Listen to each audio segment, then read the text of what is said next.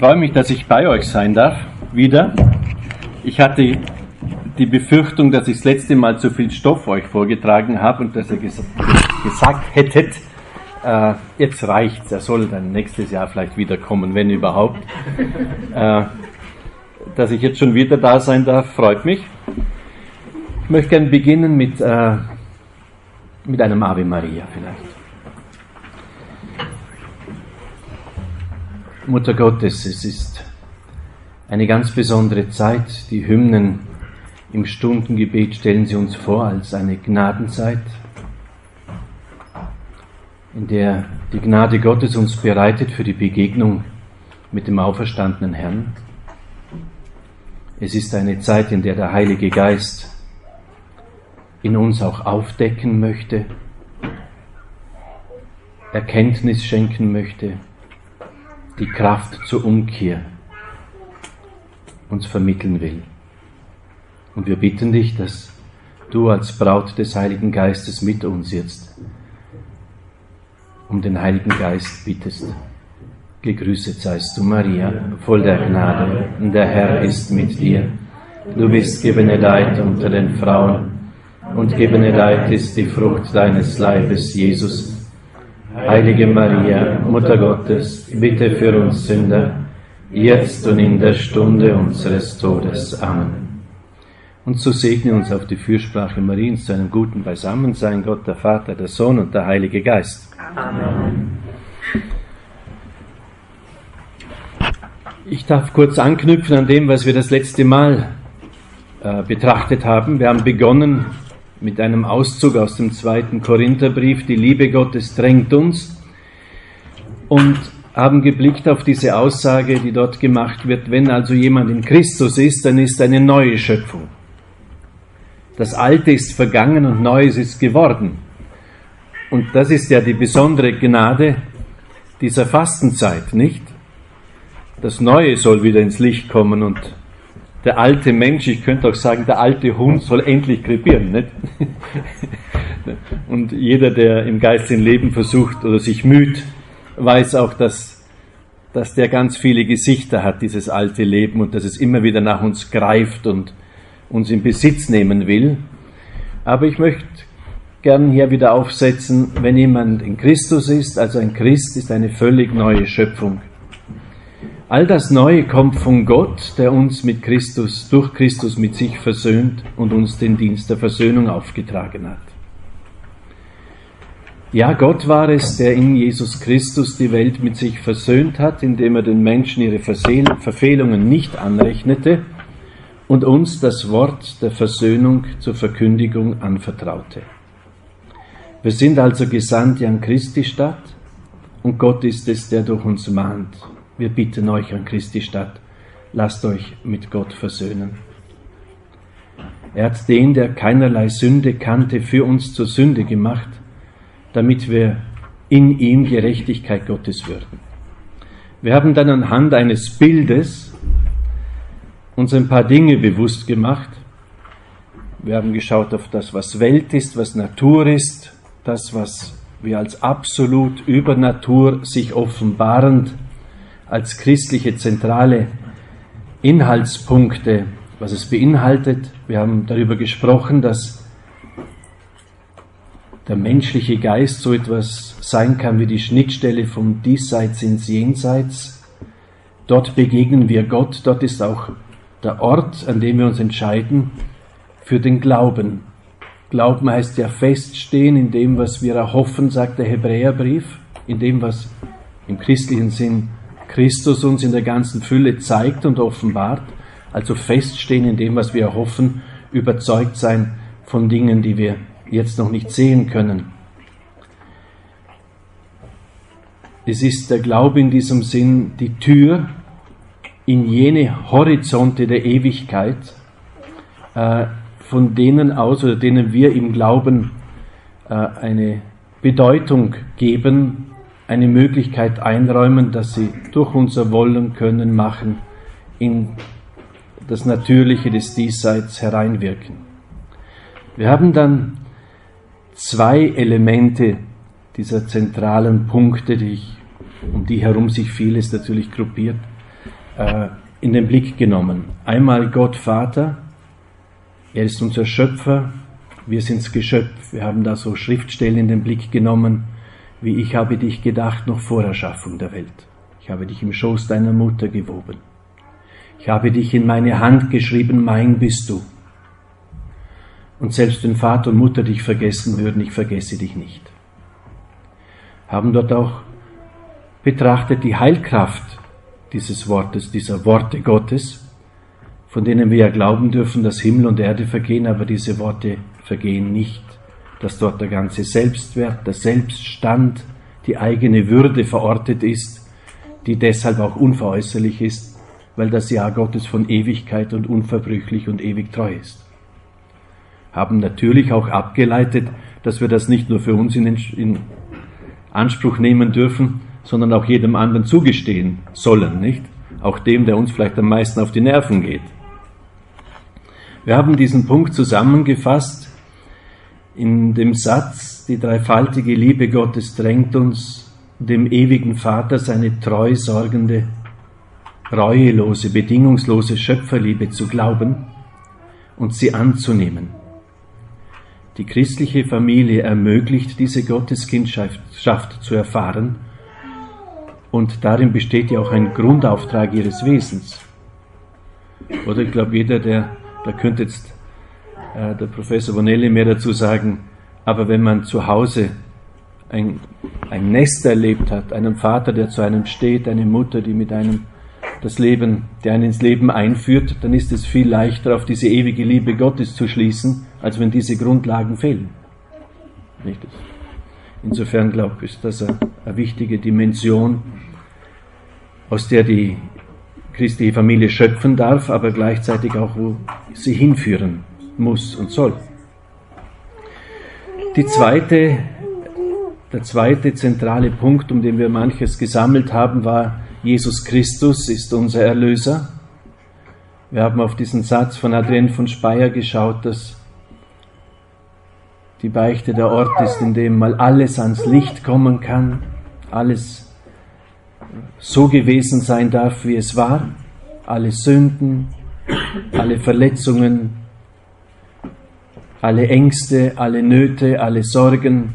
Der Herr lädt uns ein, werft sie auf den Herrn, er wird euch Ruhe verschaffen. Und haben auch einige Punkte angeschaut, wie Erlösung und auch Versöhnung und Vergebung möglich wird. Heute kommen wir zum dritten Punkt. Wir haben dann den zweiten Punkt noch zusammengefasst in dem Satz, die dreifaltige Liebe Gottes drängt uns, Jesus Christus seine reuelose und bedingungslose Erlöserliebe zu glauben, auf seine vergebende und heilende Selbsthingabe zu vertrauen. Und die christliche Familie in ihrem Gefüge, in ihrem Miteinander schöpft aus dieser Erlöserliebe Jesu und macht sie auch untereinander erfahrbar. Darin, so haben wir gesagt, besteht eine zweite christliche Grundlage für das Familienleben. Und nun kommen wir zum dritten Punkt. Gott, der Heilige Geist. Also in seinem Licht und in seiner Kraft sich zu bewegen. Dazu habe ich jetzt ein paar Betrachtungen zusammengestellt. Jesus sagt ein ganz interessantes Wort, als er den Aposteln erzählt, er wird jetzt die Welt verlassen und die werden dann traurig. Und dann sagt er, ihr solltet nicht traurig sein, dass ich zum Vater gehe. Denn wenn ich nicht zu ihm gehe, kann der Beistand nicht zu euch kommen. Also Jesus sagt beim Verlassen der Welt, alles, um was ihr in meinem Namen bittet, werde ich tun, damit der Vater im Sohn verherrlicht wird. Ich werde den Vater bitten, und er wird euch einen anderen Beistand geben, der für immer bei euch bleiben soll. Es ist dies der Geist der Wahrheit also in der zweiten göttlichen Person, Gott im Menschen Jesu Christi, da ist es ja so, dass, dass es auf Zeit und Raum begrenzt war, in der Person Jesu Christi. Nachdem er sein Erlösungswerk vollzogen hat und heimgeht zum Vater, sendet er den Geist, der an allen Orten und zu allen Zeiten gegenwärtig sein kann. Deshalb ermahnt er die Jünger, dass sie eigentlich froh sein sollen, dass er jetzt endlich zum Vater geht, denn dann kann der Geist zu euch kommen. Ich glaube, wir haben das letzte Mal schon kurz angesprochen, dass das Wesen Gottes Hingabe ist. Der Vater, er spricht sich ganz in den Logos hinein aus, teilt sich ihm vollständig mit, so dass der Sohn sagen kann, wer mich sieht, sieht, Vater, sieht den Vater. Und der Sohn schenkt sich dem Vater total und ganz zurück am Kreuz, im Gehorsam und aus Liebe, lässt sich annageln, Herz aufstechen, gibt alles und total. Und diese wechselseitige Hingabe, könnte man sagen, ist so vollständig, dass sie eine eigene Person ist, eine eigene göttliche Person, nämlich der Heilige Geist, der nichts anderes ist als der sich mitteilende Gott. Ich weiß nicht, ob wir das letzte Mal schon drauf äh, geschaut haben, dass wir eigentlich nach seinem Ebenbild geschaffen sind. Wir sind ja Ebenbild Gottes. Und deshalb realisiert sich der Mensch in der Hingabe. Also hier gibt es nichts Schlimmes, als wenn du nichts und niemand hast, der dich braucht und den du dich schenken darfst. Oder? Nicht einverstanden. Also bei den Seminaristen habe ich versucht herauszufinden, ist der Hingabe willig und Hingabe fähig. Und zwar nicht in der Theorie, sondern in der Praxis. Man sieht das am besten beim Küchendienst und äh, beim Tischdienst, ob sie dann wirklich den anderen dienen wollen und die Sachen tun, Tische abputzen und Geschirr abwaschen und ob sie die Arbeit sehen und einfach freiwillig, sage ich mal, Dinge übernehmen, um die man sie nicht betteln muss. Da merkt man, wie man Hingabe bereit ist und Hingabe willig. Äh, und das ist notwendig, denn sowohl die Ehe als auch ein Priestertum braucht diese Hingabefähigkeit und Hingabewilligkeit. Die, kann, die Fähigkeit kann stark verletzt sein. Oder wenn das Vertrauen oftmals verletzt worden ist, dann tut man sich schwer, wieder alles zu geben, weil man ja Sorge hat, dass man wieder drauf, dass darauf drum getrampelt wird, nicht? Also auch die, also das muss man ja zum Teil lernen, die Fähigkeit sich erwerben und die Bereitschaft haben. Also der Heilige Geist ist der sich mitteilende Gott. Dieser andere Beistand und er soll jetzt für immer bei uns bleiben und er wird hier zunächst charakterisiert in Johannes im 14. Kapitel, es ist dies der Geist der Wahrheit. Wir werden dann bei der Unterscheidung der Geister darauf stoßen, äh, ein Kriterium ist, ist es wahr. Und zwar entspricht es der geoffenbarten Wahrheit, nicht? Die ewig gültig sein soll. Johannes schreibt dann, dass der Beistand uns alles lehren wird. Er wird uns an alles erinnern, was ich euch gesagt habe, was Jesus uns gesagt hat. Also wir müssen uns nicht alles immer sofort merken. Ihr müsst doch auch jetzt nicht alles merken, was ich euch erzähle, nicht? Aber ihr könnt ja dem Heiligen Geist sagen, bring mir es in Erinnerung, wenn ich es brauchen kann. Ja? Also ich mache das meistens mit Schutzengeln. Ich habe ein sehr schlechtes Gedächtnis. Und ich sage immer den Schutzengeln, wenn ich was Interessantes höre von klugen Leuten, du bitte merk dir's und wenn ich es brauche, bringen wir es wieder ins Bewusstsein. Und ich habe recht äh, ausgeprägte Frömmigkeit zu meinem Schutzengel. Ich bin überzeugt, er hat schon ein paar Mal das Leben gerettet. Äh, und, und ich glaube, das funktioniert ganz gut. Ja.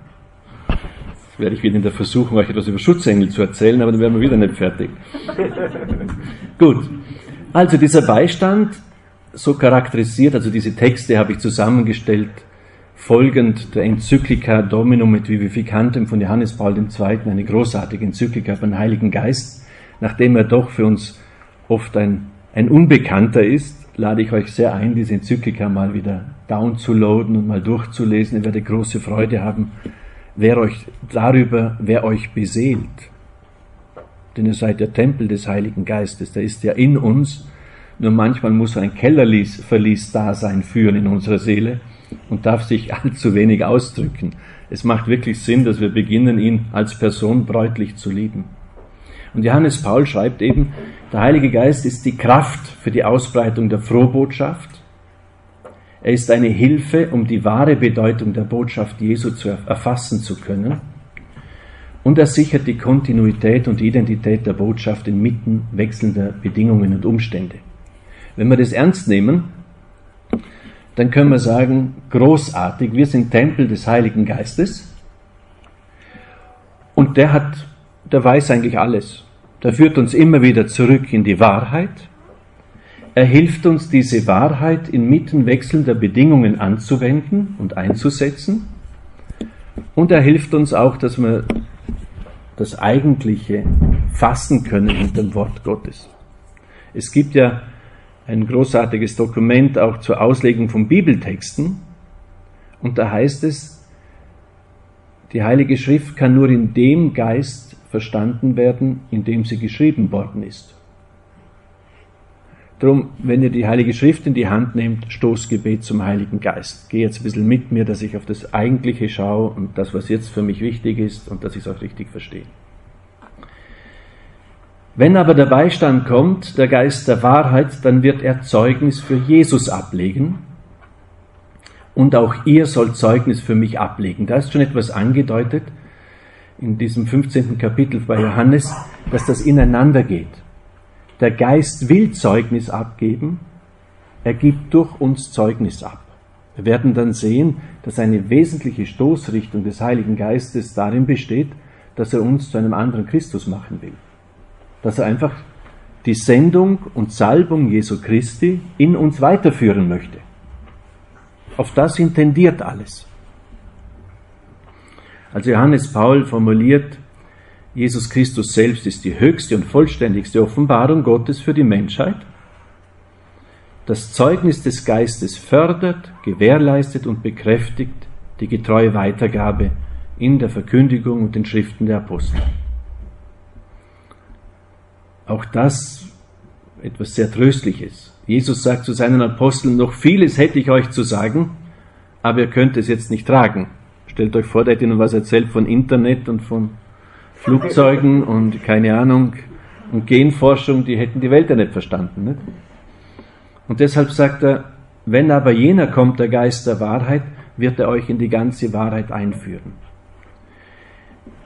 Wisst ihr, aus, aus dieser Wirklichkeit schöpfen bedeutet, wenn ich an die, ans Ende der Fahnenstange komme, in einer Problemstellung, in einer Herausforderung, zu wem gehe ich? Als Christ wäre es eigentlich sinnvoll zu sagen, jetzt starte ich doch ein wenig zum Heiligen Geist, weil das ist mir doch eine Runde zu groß. Aber wir jammern erstmal, dass wir überfordert sind. Dann gehen wir zu allen möglichen Ratgebern, die uns mehr oder weniger helfen können. Wenn die klug ausgewählt sind, ist ja gut, nicht? Aber oft einmal fangen wir uns da auch alle möglichen Umwege ein, die wir uns sparen könnten. Oder auch einfach sich gegenseitig zu ermutigen, wenn solche Dinge euch berichtet werden, wenn euch jemand was erzählt, du weißt was, lasst uns ein wenig zum Heiligen Geist machen. Oder beten wir mal einfach zusammen. Es gibt eine schöne Litanei im neuen Gotteslob, gab es auch schon im alten, äh, zum Heiligen Geist. Wie lebendig ist es, dass ihr euch bewusst seid, der Heilige Geist ist der Bräutigam meiner Seele. Ich gehe zu ihm, ich bitte ihn, mir sein Licht zu schenken und seine Kraft zu schenken. Das wäre etwas ganz Normales. Es sollte im Alltag irgendwie da sein. Es wird euer Leben verändern. Und auch inmitten schwieriger äh, Momente eine gewisse Art der Freude, des Geborgenseins, ich sage mal in, in einem Fundament doch des Ostersieges Jesu euch halten. Also ich möchte euch sehr viel Appetit und, und Mut machen, mit dem Heiligen Geist äh, eine sehr persönliche Beziehung aufzubauen, ihn noch einzuladen. Auch im Miteinander. Er wird uns in die ganze Wahrheit einführen. Es ist ja sehr tröstlich zu wissen, dass der Heilige Geist schon alles weiß. Und dass dir alle Antworten auf alle Herausforderungen unserer Zeit hat. Oder?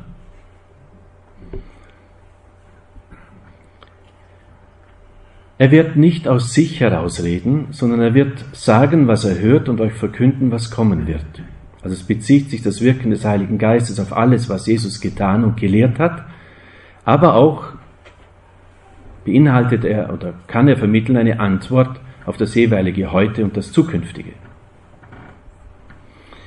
Jesus sagt, er wird von dem nehmen, was mein ist. Es geht also wieder um Gleichgestaltung mit Christus. Er nimmt von dem, was mein ist, und er wird es euch geben, euch verkünden.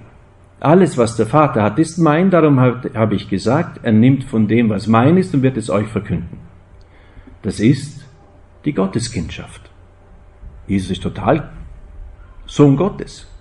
Also wenn er von dem nimmt, was Jesu prägt, was Jesu eigen ist und es uns gibt, dann führt der Heilige Geist immer in die Gotteskindschaft zurück. Er führt auch in die Gerechtigkeit, die Erlösung. Das heißt, Und da gibt es ja wirklich etwas, was der Heilige Geist uns, uns hilft zu begreifen, dass die Ordnung Gottes eine absolute Ordnung ist, die unveräußerlich ist, und dass Barmherzigkeit nicht darin besteht, die Ordnung Gottes aufzulösen, ist eh alles egal, Gott ist eh barmherzig, sondern nein, er lässt uns erkennen, die Ordnung Gottes, ich sage mal, die Katastrophe der Sünde, das kann ich ablesen an dem, was sie Gott, dem Gottessohn selber kostet. Um das Leiden zu betrachten, war immer auch etwas, was in der Fastenzeit vertieft gemacht worden ist, einfach um, um, um zu, zu, zu erahnen, dass die Sünde keine Bagatelle ist. Also die Theologen des Mittelalters haben gesagt, ein Abgrund ruft den anderen vor, hervor. Der, die absolute Gerechtigkeit Gottes, und Gott muss absolut gerecht sein, sonst wäre er nicht Gott, macht erforderlich, dass seine Barmherzigkeit unendlich ist. Denn durch seine Barmherzigkeit erfüllt er die Forderungen der, der Gerechtigkeit. Nur, da kann man wieder den heiligen Augustinus zitieren, der gesagt hat, der dich ohne dein Zutun geschaffen hat, der wird dich nicht ohne dein Mittun erlösen. Barmherzigkeit ist ein eine Wesenheit der Liebe. Liebe muss geglaubt werden, Liebe muss angenommen werden, ich muss mich einlassen auf Liebe. Das habe ich, glaube das letzte Mal schon etwas ausgeformt und erklärt. Er führt uns ins König, Propheten und Priestertum Jesu Christi. Der Heilige Geist macht euch oder führt euch, wenn er da sein darf, in ein klares Bewusstsein, dass ihr in Jesus Christus Erben von Himmel und Erde in Ewigkeit seid, dass eure Heimat der Himmel ist Er wird euch immer tiefer hineinführen in dieses bedingungslose Gewollt und Getragensein vom Vater her.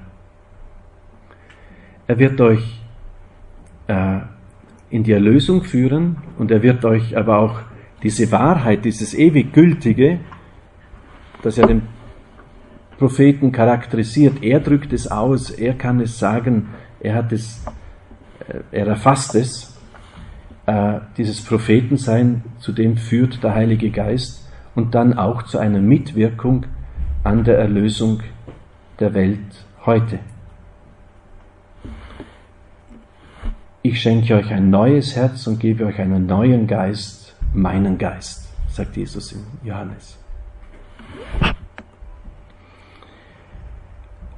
Dieses Wirken des Geistes ist durch das ganze Neue Testament gebunden an den Glauben. Darum habe ich mal ein paar Zitate zusammengestellt. Wer glaubt und sich taufen lässt, wird gerettet. Markus 16, 16. Wer glaubt, der wird nicht gerichtet. Und wer nicht glaubt, der ist schon gerichtet. Also hier wieder das, was wir auch beim letzten Mal schon kurz angedacht haben. Jesus Christus ist ganz Gott und ganz Mensch. Und diese unendliche Distanz zwischen Ewigkeit und Zeitlichkeit überbrückt er in seiner Person. Und wenn ich ihm glaube und mich einlasse auf das, was er mir sagt, also wenn ich in diesem Horizont lebe, dann ist Erlösung in ihm schon gleichsam impliziert, das ist schon mit da. Wenn nicht, dann bleibe ich in dem Zustand, in dem ich bin und ich bin im Tod. Oder? Man hat das letzte Mal auch drauf geschaut. In dieser Welt werden alle sterben, ihr auch. Oder? Gut, wenn man es mal akzeptiert tun sich ganz neue Horizonte der Freiheit auf. Äh, ja, ihr müsst einmal verzichten darauf, dass ihr hier das Paradies habt. Weil sonst stresst er dauernd eure, eure Ehemänner und Ehefrauen und, und alle möglichen Leute müssen euch glücklich machen. Entschuldigung, das können sie nicht. Ihr könnt euch viel Gutes tun und ihr könnt viel Freude aneinander haben. Aber die Seelenverfasstheit des Menschen ist so, glaube, Teresa von Avila hat das formuliert, das Menschenherz ist so groß, alle Güter dieser Welt werden es nicht zufriedenstellen. Erst Gott genügt, Dios solo basta. Oder? Ich liebe das Christentum, weil es so realistisch ist. Und wenn ich mal darauf verzichte, dass der andere mich glücklich machen muss, dann kann ich ihn erst anfangen zu lieben. Einverstanden? Weil sonst muss ich dauernd was haben von ihm, was ich jetzt nicht kriege und da bin ich grantig und das kennt ihr alles, oder? Drum ganz klar, Paradies im Himmel, hier dürfen wir uns gegenseitig lieben und die Liebe Gottes vergegenwärtigen. Das Kreuz wird nicht fehlen, muss ich euch nicht erklären, oder? Ja, verzichtet einmal drauf. Realismus hindert verhindert viele Verletzungen. Wer glaubt, der besiegt die Welt. Sollen wir es mal so ganz konkret versuchen anzuwenden? Momentan haben wir durch die Art und Weise, na, erst einmal durch die Missbräuche in der Kirche, dann durch die Art und Weise, wie sie kommuniziert werden, wirklich zu leiden. Oder? Es geht mir genauso. Also, ich, Jesus, okay, na, ich muss andersrum anfangen. Ich bin nicht unschuldig, obwohl ich kein Kind missbraucht habe. Ein Sünder bin ich trotzdem, nicht? Aber ich merke natürlich, dass über die ganze Thematik Vertrauen in die Kirche massiv zerstört wird, dass äh, es allenthalben auch vorkommt, dass man wirklich verspottet wird, dass man angegriffen wird. So, jetzt könnte man natürlich in, in, in einem weltlichen Sinn sagen, das ist Unrecht, der, der Missbrauch in der Kirche ist, glaube ich, ein Prozent, unter einem Prozent in Österreich, unter zwei Prozent in Deutschland, im kirchlichen Raum. Es wird so dargestellt, als, als ob die Kirche der Ort ist, wo der Missbrauch stattfindet. Wir wissen alle, dass der über 80 Prozent im Kreis der Familien, der Verwandtschaft sich äh, vollzieht und so weiter. Aber wenn wir da im Heiligen Geist zulassen, dass Jesus uns äh, ihm gleichgestaltet, dann kann ich doch gerade in der Fastenzeit auch in den Blick nehmen, Jesus hat alle Möglichkeiten, gell? Der, der weckt Tote auf, der hat alle Charismen, der hat alle Fähigkeiten. Und trotzdem geht er mit 33 Jahren ans Kreuz dass der Petrus nervös wird und sagt, Herr, das soll nicht geschehen. Also er erklärt, er geht nach Jerusalem und die Kreuzigung kann man verstehen. Weil der hat sich gedacht, ich habe Haus und Hof und alles verlassen. Entschuldigung, jetzt tun wir mal 30 Jahre durch die Welt sausen, dann heilen wir alle, tun wir Dämonen austreiben und Tote können wir auch erwecken, alle sind glücklich und happy. Oder? Aber an der, an der Art und Weise, wie Jesus reagiert auf den Einwand Petri, lässt sich festmachen, dass Erlösung in seiner und der eigentliche Vollzug seiner Sendung in der Ganzhingabe zur Erlösung der Welt besteht. Ja, es kann uns doch nicht besser gehen wie dem Meister. Es darf sein, dass wir in der Kirche auch geprügelt werden, verspottet werden, dass man uns die Möglichkeit, ich sage mal, zur Verkündigung nimmt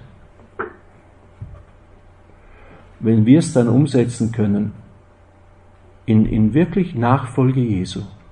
Das darf so sein. Aber Herr, lass es fruchtbar werden. Das ist ein Teil meiner Hingabe. Ich mühe mich redlich, das Evangelium zu verkünden, die Sakramente zu spenden. Aber wenn mir diese Möglichkeit genommen wird, dann bitte hilf mir, dass ich möglichst schnell das Fiat Mi sprechen kann, dass mir geschehe. Dass ich anfange zu polemisieren, ob uns Recht oder Unrecht geschieht. Das hat Jesus nicht getan.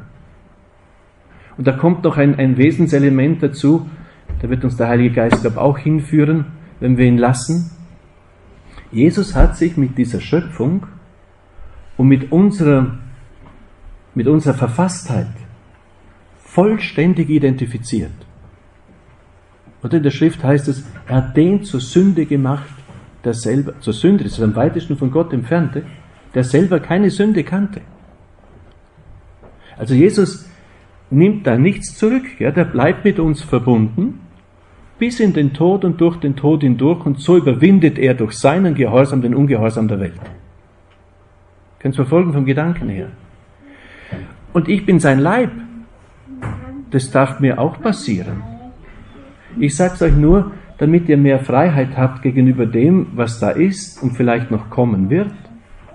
So abwegig ist das nicht dass das nicht die letzten Skandale waren, sondern dass es noch weitergeht und dass, dass wir noch mehr Hass ausgesetzt sein werden und dass man uns vielleicht Privilegien, die wir jetzt noch haben, wirklich abräumt und nimmt.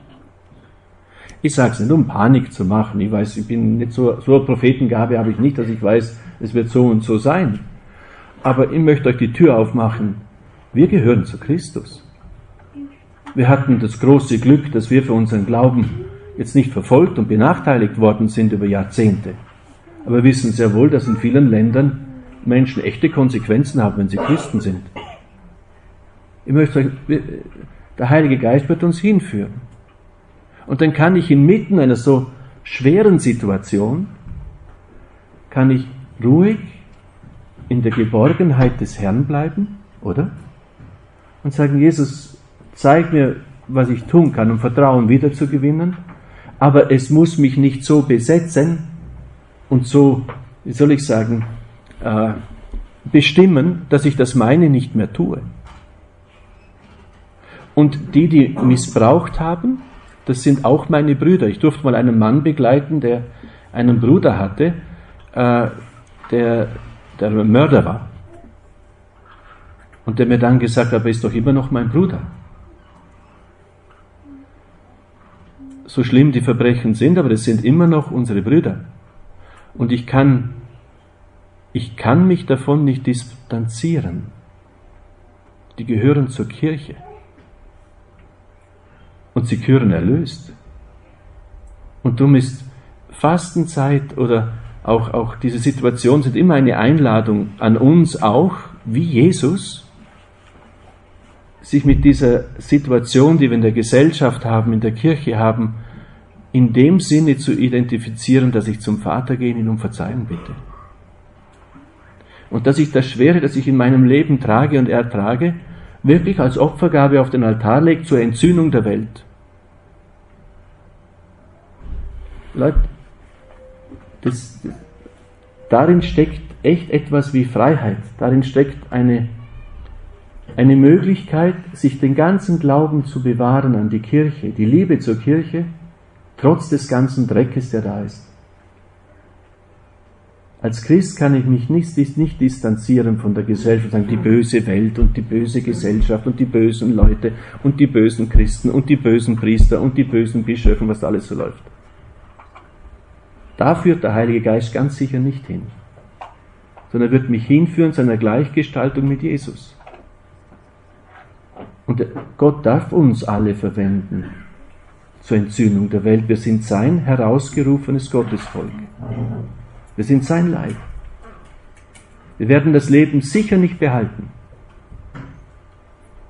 Aber ich gebe es hin zur Rettung und zur Erlösung der Menschheit. Das hat etwas zu tun mit unserem Wesen.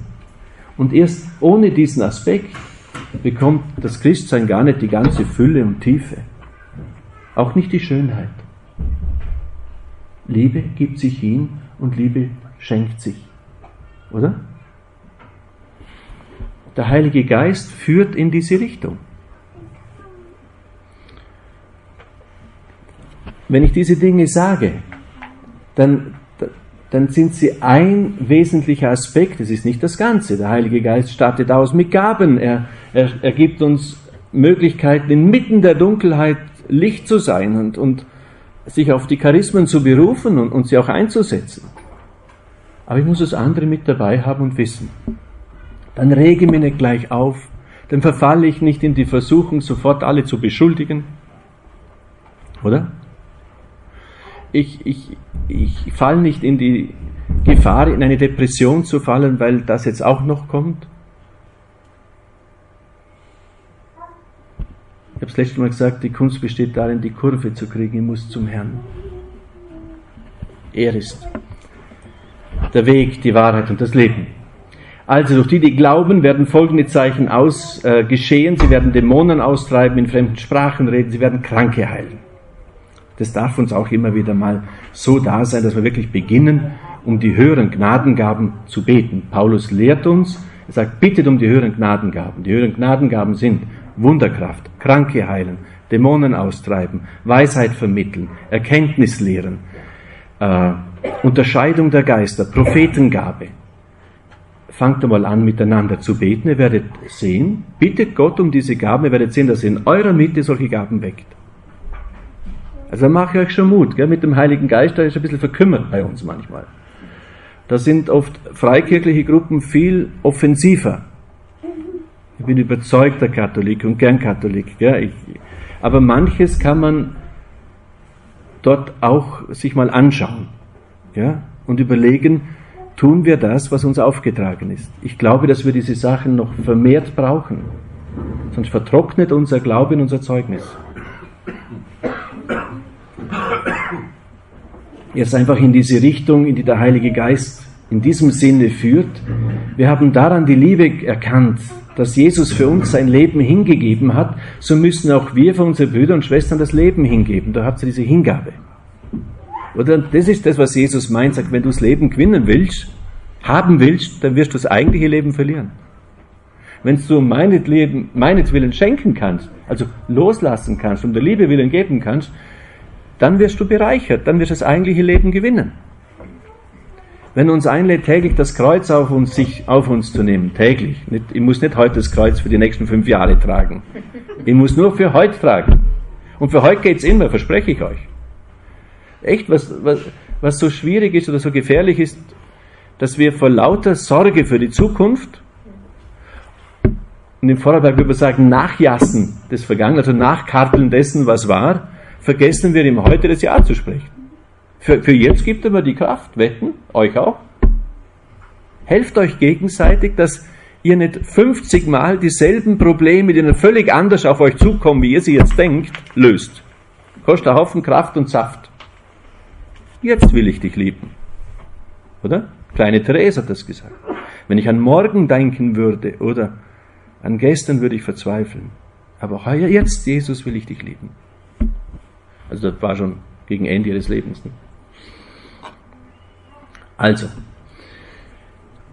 bekommen jetzt, ihr seid ja alle fortgeschrittene Christen, nicht? Darum kriegt ihr jetzt ein bisschen, äh, ich sage mal, fortgeschrittenen Kurs hier. Nicht mehr ich lebe, Christus lebt in mir. Soweit ich aber jetzt noch in dieser Welt lebe, lebe ich im Glauben an den Sohn Gottes, der mich geliebt und sich für mich hingegeben hat. Wir sind also Gesandte an Christi Stadt und Gott ist es, der durch uns mahnt, wir bitten euch, lasst euch mit Gott versöhnen. Seid untereinander so gesinnt, wie es dem Leben in Jesus entspricht. Er war Gott gleich, hielt aber nicht daran fest, wie Gott zu sein, sondern er entäußerte sich und wurde wie ein Sklave und den Menschen gleich. Bei der Unterscheidung der Geister ist ein Kriterium, ob das, was jemand sagt, ob er tut, ob es ein Dienst ist oder ein Herrschen. Jesus sagt, ich bin gekommen, um zu dienen. Sein Leben war das eines Menschen, er erniedrigte sich, war gehorsam bis zum Tod, bis zum Tod am Kreuz. Ihr seid ein Glied an ihm. Und für die ganz Fortgeschrittenen, Paulus im Kolosserbrief, jetzt aber freue ich mich in den Leiden, die ich für euch ertrage. Für den Leib Christi, die Kirche, ergänze ich in meinem irdischen Leben das, was an den Leiden Christi noch fehlt. Ich weiß nicht, ob ich das das letzte Mal schon gesagt habe bei der Eucharistiefeier. Haben wir darüber gesprochen, dass ihr eure Gaben zum Altar legt? Das ist hier verortet. Also ich möchte, ich sage immer, wenn es schon wehtut, soll es einen Wert haben. Und Jesus, darum kriegst du von mir. Das ist mein Opfer für dich. Oder? Leute, das versöhnt euch mit allem Schweren. Also wenn es Sinn macht und wenn der liebe Gott damit Seelen retten kann, dann sage ich, auf geht's. Ja, katastrophisch sinnloses Leid. Aber für uns Christen gibt es kein sinnloses Leid mehr im Glauben. Wirklich nicht. Oder ich kann zwar manchmal sagen, Jesus, ich hätte gern mein Leben anders dir hingegeben, aber wenn du halt so haben willst, dann kriegst du es halt. Oder? Wisst ihr, merkt, ahnt ihr, was da für eine Freiheit sich dahinter auftut? Ja. Also, als Getaufter bin ich doch hineingenommen das Liebesschicksal, das Lebensschicksal, das Leidensschicksal und Gehorsamsschicksal Jesu. Realismus, anschauen, ja, das darf sein. Und zwar in der Gewalt und in der Kraft seiner Liebe. Haben wir das letzte Mal darüber gesprochen, Agape und äh, Philein und, und Eros. Wir haben im Deutschen einen Begriff für Liebe, nicht? Aber im Griechischen haben wir drei. Also der Eros, die ganze Gefühlswelt, Schmetterlinge und äh, wenn der Verstand, wie geht das, wenn die Hormone kreisen, geht der Verstand auf Reisen, all diese Sachen. Man hat ein großes Gefühl und fühlt sich wohl und kennt sie auch alle, verliebt sein halt. Nicht? So, das Feeling ist das vernünftige, willentliche Erstreben eines Zieles. Der Philosoph, Sophia ist die Weisheit und der Philosoph will die Weisheit erobern, gewinnen. Ja? Und dann gibt es die Agape. Die Agape ist jene göttliche, ewig beständige Liebe, das ewige Wohlwollen, aus dem alles geworden ist und das von Gott her trägt es die ganze Schöpfung. Also ist die unendliche göttliche Liebe. Wenn ihr zum Beispiel denkt an diese Begebenheit, als Petrus dort am See Genezareth, nach dem Tod und der Auferstehung Jesu, von Jesus bei der Erscheinung gefragt wird, Petrus, liebst du mich? Fragt er den doch glatt Agabasme. Und der, Petrus sagt Philose. Also, liebst du mich? Bedingungslos, reuelos, ewig, wie Gott liebt.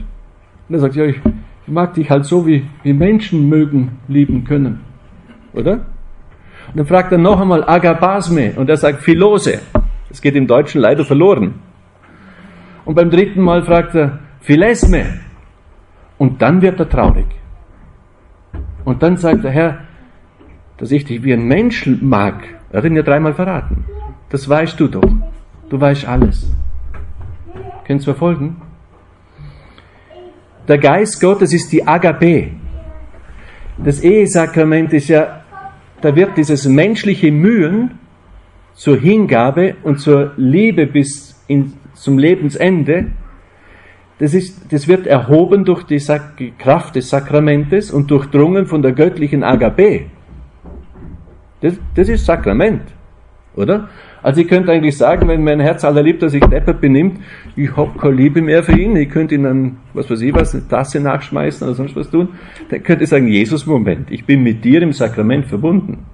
Ich habe ein Recht auf deine unendliche Liebe, weil du in mir bist. Jetzt brauche ich sie, weil meine menschliche Liebe reicht nicht mehr aus. Okay? Ja, das ist Sakrament, aus dem Sakrament leben, aus, aus, aus der Kraft Gottes leben, aus dem Heiligen Geist. Man kann ja lang darüber nachdenken, warum bis zu Jesus es nach dem Gesetz des Mose erlaubt war, eine Frau aus der Ehe zu entlassen. Da steckt schon etwas drin, dass wir mit rein menschlichem tun, ist die Ehe fast eine Überforderung. Ich weiß nicht, ob ihr mir zustimmen wollt. Aber durch das Sakrament wird es so gestärkt durch den Heiligen Geist, dass ich sagen, dass, dass Jesus sagen kann, von Gott her ist es nicht so. Du, was Gott verbunden hat, das kann der Mensch nicht trennen. Oder? Aber da brauche ich die Kraft des Sakraments dazu. Mache ich Appetit. Heiliger Geist in meinem Sakrament, ich brauche ein bisschen mehr von dir. Okay? Er will in uns das Erlöserleben fortsetzen zum Heil der Menschen. Auch für uns gilt immer durchs Kreuz ins Licht. Wenn mir jemand erzählt, es gibt einen Apostolatserfolg ohne Gebet und Opfer, ich glaube ihm kein Wort. Das ist nicht meine Erfahrung. Punkt. Und zwar durch den Heiligen Geist. Er ist der Tröster, er ist Licht und Kraft. Etwas sehr Schönes finde ich, was für die Wunden Jesu gilt. Durch seine Wunden sind wir geheilt. Das gilt doch auch, das darf für mich gelten wenn ich die Verletzungen und Verwundungen wirklich als Opfergabe dem Herrn anbiete, im Sinn von ich ergänze an den Leiden Jesu. Da fehlt dogmatisch nichts an den Leiden Jesu, aber ich bin so konkret sein Leib, dass ich sie mitvollziehe, gespeist und zur Verwirklichung seiner Liebe. Hier liegt eigentlich die, die in, in Jesus Christus bekommt mein Sterben und mein Leid Sinn. Und das ist ja wirklich ein Evangelium, das wir der Welt zu verkünden haben. Denn ohne dieses Evangelium, das nur die Christen haben, bleibt das alles sinnlos. Hier liegt auch die Freiheit, dass ich Kreuz und Leid annehmen kann. Das Böse wird einzig durch die Liebe überwunden, die der Heilige Geist ist. Gut, also der dritte, diese dritte Ebene, die dreifaltige Liebe Gottes, drängt uns der Kraft des Heiligen Geistes zu vertrauen, sich auf ihn einzulassen und ihm erlauben, dass er Jesu Hingabe der Liebe in mir weiterführen darf und durch mich Erlösung bringt. Das ist eine dritte Grundlage, Aufgabe und Ausstattung für die christliche Familie. Ich erlaube mir jetzt noch kurz einige Kriterien euch zu geben zur Unterscheidung der Geister. Ein paar Vorbemerkungen. Was Sünde ist und nicht Sünde ist, da braucht es eine Unterscheidung der Geister, sondern das sagen euch die Gebote. Okay? Was vernünftig ist, sagt euch euer Verstand. Okay? Es geht jetzt darum, äh, wenn ich verschiedene Alternativen habe, wenn ich in einem Vortrag sitze, wenn ich äh, eine Pfarrgemeinderatssitzung habe, zu überlegen, oder auch ich habe verschiedene Alternativen, was ist jetzt hier das Eigentliche? Oder es sagen geistliche Meister, das Bessere ist der Feind des Guten. Oft wäre mir herausgelockt, irgendwelche fancy, lustigen Dinge zu machen. Die sind ganz sexy und da hängt ganz viel Sachen dran, auch in der Firma. Und ums Tagesgeschäft kümmert man sich nicht. Dann verliert man Ressourcen und Zeit und Aufmerksamkeit und bringt das, das Unternehmen ins Risiko. Könnt ihr mir folgen vom Gedanken her? Ja? Also, einige, einige Wesenheiten des Geistes Gottes. Der Geist Gottes verstößt nie gegen die Wahrheit. Er ist immer wahr, klar und direkt. Wahr, klar und direkt, eindeutig. Er verstößt nie gegen die Liebe und der Heilige Geist fördert das Leben. Wenn, wenn ich im Heiligen Geist mit Ihnen spreche, dann sehe ich Ihre, also, dann hilft er mir zu erfassen, was ist Ihr Potenzial.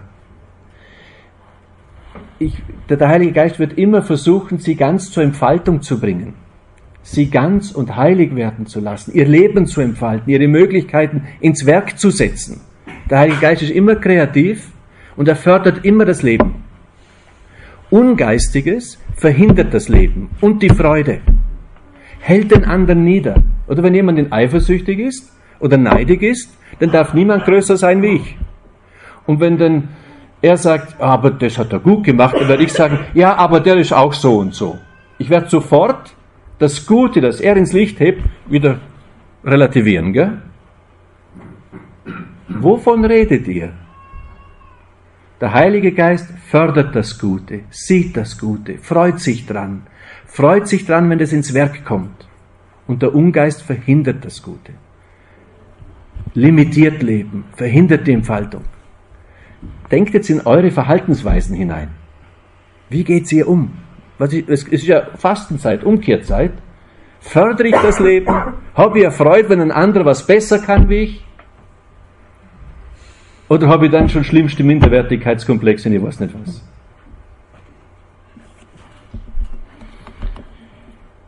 Der Heilige Geist schafft Vertrauen, ist ein Geist des Wohlwollens, der Güte.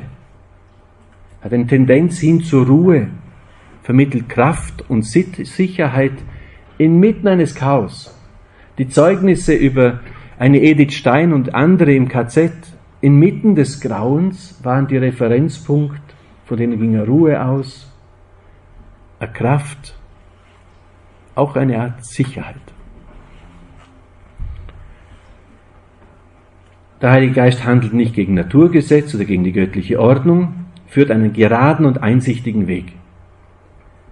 Wir kommen dann noch er lässt reifen und wachsen. Der Ungeist fordert Dinge, die der andere nicht kann, ist ungeduldig, zwingt ihn, nötigt ihn. Und da kommt ja nichts Gescheites bei raus, nicht? Der Heilige Geist lässt den Raum. Vertraut auch, dass Gott ihm noch ein bisschen weiterhilft, als ich ihm jetzt helfen kann. Und so weiter. Der Heilige Geist gibt immer Anstöße zum Tätigwerden. Der Ungeist lähmt. Es gibt Leute, die reden, und dann hat hinterher keiner mehr eine Idee, wie man weitermachen kann. Und es gibt andere, alles ist hoffnungsarm, die, die lassen ein paar Meldungen los und schon gibt sich wieder irgendeine Tür auf.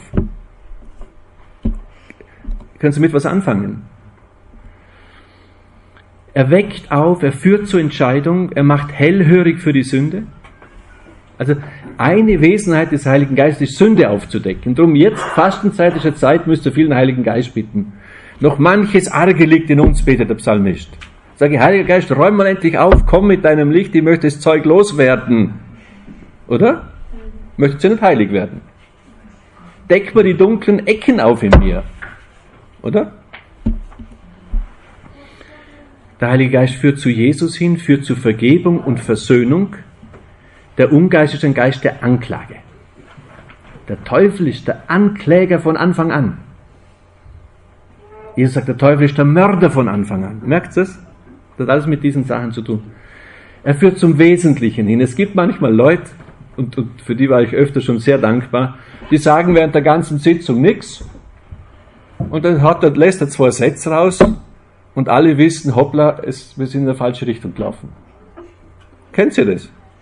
Das sind oft so trockene Leute, da, da, da, da. Denke ich, wow. Ja, also Der Geist Gottes ist ein Geist der Freundlichkeit. Manche in kirchlichen Kreisen meinen sehr rechtgläubig zu sein. und hauen allen ihre Wahrheit um die Ohren, dass ihr schlecht werden könnt. Achtet drauf. Der Heilige Geist ist freundlich. Er baut Beziehung auf, er fördert sie, er führt zu Gott, zur Kirche, er fördert die Beziehung untereinander und zu sich selbst. Ist wirklich ein Geist der Dienstbereitschaft, der Friedfertigkeit, des Ernstes auch. Ich habe das mal erlebt, wir hatten wirklich eine schwierige Situation äh, für eine Kirche, einen Umbau zu organisieren und da war immer einer dabei, der blöde Schmäß gemacht hat, wenn man so versucht hat, wirklich eine Lösung zu finden und die unterschiedlichen äh, Richtungen zusammenzuführen, da habe ich einfach gemerkt, das passt überhaupt nicht dazu. Also man darf schon Spaß haben, das ist ja nicht gemeint damit, aber ist ungeistig in dem Moment. Nicht? Des Respekts. Der Ungeist hingegen ist der Vater der Lüge, Geist der Täuschung. Er, vergut, er versucht Gutes vorzutäuschen und wirkt Negatives. Nicht? Abtreibung wird dargestellt unter dem Aspekt, ich habe doch ein, ein Recht über mich selber zu befinden. Also man will etwas Gutes zeigen, aber dahinter verbirgt sich ein Mord. Ist der Mörder von Anfang an. Zerstörer der Freude, Zerstörer des Lebens. Täuscht euch nicht, wir alle sind unent Hildegard von Bingen sagt, das Menschenherz ist unentwegt in der Entscheidung. Es kann sich der Entscheidung nicht entziehen. Wenn es sich gehen lässt, geht der Fürst der Welt mit ihm. Ich habe mal zusammengestellt, ich hätte sie auch dabei, alle Aussagen des Zweiten Vatikanums und des Katechismus über den geistigen Kampf und über das Böse und den Teufel. Leute, da wird uns klar, wir stehen in einem harten Kampf, sagt Gaudium und Spes. Ja? Also, äh, das darf uns schon auch bewusst sein. In uns sind diese Geister, beide. Und ich muss mich wieder entscheiden. Ich habe mir die Versuchung, manchmal einen anderen ruhig zu stellen, nicht zur Entfaltung zu bringen. Ich habe den, den, die, die Versuchung in mir, jetzt einfach mal mich durchzusetzen, sagen, haltet den Rand. Oder? Nicht? Da hört sich dann auf mit dem Dienst, da willst gehen wir. Oder? Also. Er ist maßlos übertreibend. Ich war mal auf einem Einkehrtag von Leuten wie euch, gell? Mütter, Väter und so. Und es war, als Johannes Paul II. das Rosarium Virginis herausgebracht hat, und das vierte Rosenkranz, die vierten Rosenkranzgeheimnisse uns geschenkt hat. Dann steht da vorne ein Priester und sagt, von heute an müssen wir alle vier Rosenkränze beten. Das kommt so fromm daher, gell? Aber es ist ein absoluter Blödsinn. Wenn ich sage, ihr müsst alle am Tag vier Rosenkränze beten, dann geht euch das Rosenkranzbeten aber ordentlich auf die Nerven. Ihr werdet euch nicht mehr laben. Merkt ihr, was ich meine? Ich bete auch den Rosenkranz, gell? nach Möglichkeit täglich. Aber maßlos. Und, und, und Franz von Sales sagt, die wahre Frömmigkeit muss dir in deinem Stand helfen. Eine Hausfrau ist Kanone und ein Bischof ist kein Kapuziner, oder? Es, die wahre Frömmigkeit muss mir helfen, in meinem Stand heiliger und besser zu werden. Wir haben noch drei Minuten, oder? Der Un, der, Nicht maßlos. Äh, der Un, der, äh, stimmt's aber, oder? Also der Ungeist führt zu Hass, Neid, Unfrieden, Verhärtungen und Ausgrenzungen, bewirkt Misstrauen gegen andere und gegen Gott, ist ein Geist der Ich-Bezogenheit. Ich war mal auf einem, auf einem äh, Vortrag, da hat der Vortragende theologisch, hat 128 Mal Ich gesagt und Jesus nur einmal da stimmt das Verhältnis nicht ganz, wenn es um Theologie geht. Ja? Also lässt Dinge vernebelt erscheinen, unklar. Du hockst da, hast zwei Stunden eine Sitzung und denkst, und jetzt? Oder der erzählt wunderbar und sagt, nicht klar, nicht wahr, du kannst nicht greifen. Das ist schon ein Hinweis, dass da Ungeistiges mit dabei ist. Wirkt ermüdend, also wenn ihr jetzt für alle fertig seid, dann war das ungeistig, was ich auch erzählt habe. Regeln, wenn Heiliger Geist und Heiliger Geist zusammenfindet, findet, fühlt man sich wohl. Oder? Wenn ein Satanist mit einem Gläubigen zusammenkommt, fühlen sich beide unwohl. Wenn sich zwei Satanisten treffen, fühlen sie sich wohl. Das ist wie Mathematik. Ja. ja.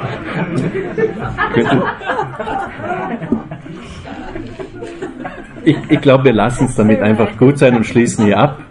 Ich danke euch für eure Aufmerksamkeit. Ich wünsche euch viel Heiligen Geist für die Fastenzeit, dass sie in euch noch aufdecken, was Erlösung braucht, was krank ist, was dunkel ist, wo ihr noch keine Freude am lieben Gott habt, wo er zu viel ums Ich herumkreist. Äh, und dann natürlich großartige Ostern. Dankeschön.